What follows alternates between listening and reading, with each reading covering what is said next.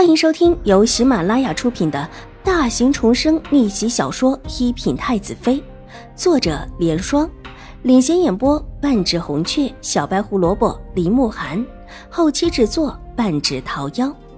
喜欢宫斗宅斗的你千万不要错过哟，赶紧订阅吧！第五百三十四集。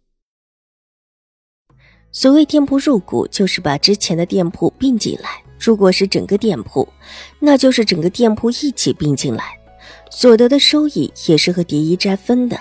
但如果不是整个店铺入股，但入股的那部分收益还是得并入蝶衣斋。这种事情其实很少。即便是有能力以店铺入股的，无一不是较大的铺子，收益也好。蝶衣斋现在虽然看起来很不错，但毕竟店面不大。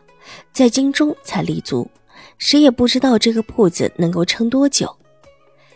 用京中的原本的铺子投入股，风险很大，几乎不可能成型。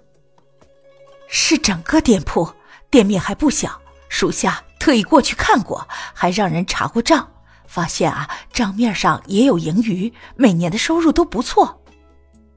什么铺子？秦婉如可没有那么乐观。直觉这里面有事，当下便问道：“方兰绣坊是一家老铺子了，听说呀，我们这里城上的法子不错，还有许多漂亮的绣边和盘扣的成衣法子。他们家的掌柜呢，就来找我商量，说他们老东家的意思，以方兰绣坊做股，抵一半的股份。二小姐，您觉得可行吗？”董大娘问道。他其实心里也觉得占了个很大的便宜，但是又觉得这便宜占的太大，有点虚。原本这事儿，他想这几天进秦府去向秦婉如禀报。既然秦婉如今天来了，也就省了他一番事。方兰绣坊整个铺子的店面要比蝶衣斋大，而且在京中也算是有数的老店了。即便是这样，还愿意用这家老店来盘蝶衣斋半家的股份。这说起来是狄一瞻占了大便宜。方兰绣坊，秦婉如水眸一挑，眼睫毛空灵的眨了两下，几乎不相信的看着董大娘。对，就是方兰绣坊，就在我们前面两条街的地方，其实并不是太远啊。二小姐若是有意，属下陪您过去看看。我们可以偷偷过去，就看看那家的营运情况，来往的客人，以往他们那里的成衣样品。董大娘说着就要站起来，这事说不清楚，必须要亲眼看到才为实。董大娘觉得还是带着二小姐去看看的为好。不用了，秦婉如摇了摇手，示意她坐下，然后才缓缓道：“不用去了，我知道这家绣坊。”之前曾经去看过，一双水眸幽深的，几乎是探不到底，心里冷笑，还真是巧，居然又遇上了方兰绣坊。原本还正想着找这家绣坊，想不到主动撞上来。真的，那可就太好了。二小姐，您觉得如何呢？董大娘兴奋的道：“既然二小姐已经看过了，必然是知道那家铺子生意极好。”他倒是很希望把铺子盘大，两家互为股东的话，对于第一斋是很有好处的。初来乍到，毕竟不知长短，眼下的兴旺并不代表是长久的。有了方兰绣坊做保证，董大娘觉得至少在客源上面有了保证，资金上面也不会有短缺。生意那么好，又在京中立足这么久的店，怎么可能会有短缺的说法？打听过他们东家是谁吗？秦婉如轻柔的开口，眸色如水。这个他们没说，只说他们东家在京城中也是有权势的世家，但在两家没有正式入股之前，并不打算说出他们东家的名讳。这种事情在京城里有很多，许多世家的人都不愿意别人知道哪几家铺子是他们的。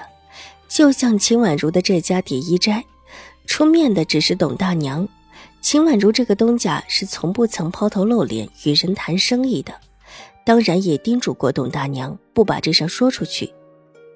想法子从他们掌柜那里多打听一些他们东家的事情，就说是我的意思，想多了解一下他们的背景，否则这事恐怕谈不成。”秦婉如说道。“先拖着。”董大娘听明白了秦婉如的意思，对，先拖着，看情形再说吧。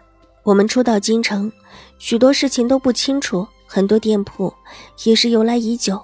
为什么这家铺子直接找上的是我们这种才进京城的新店呢？如果以他们的底蕴，就算是入股那种兴旺的老店也不成问题。秦婉如缓缓的道，这些话冲击着董大娘的视听，让她越听越心寒。突然发现之前是自己想的太好了。被那家店的掌铺描述的花团锦簇的前景给吸引了，居然忘记了许多可疑的地方，身子一哆嗦，一身冷汗。二小姐，您放心，属下一定尽心查明这家铺子的事情。就算他们铺子的东家隐瞒的再深，属下也会挖出来。董大娘现在想起来还是一阵的后怕，这条件太优越了。优越到让她这么一个小心谨慎的人，居然也很是心动，甚至为此游说二小姐。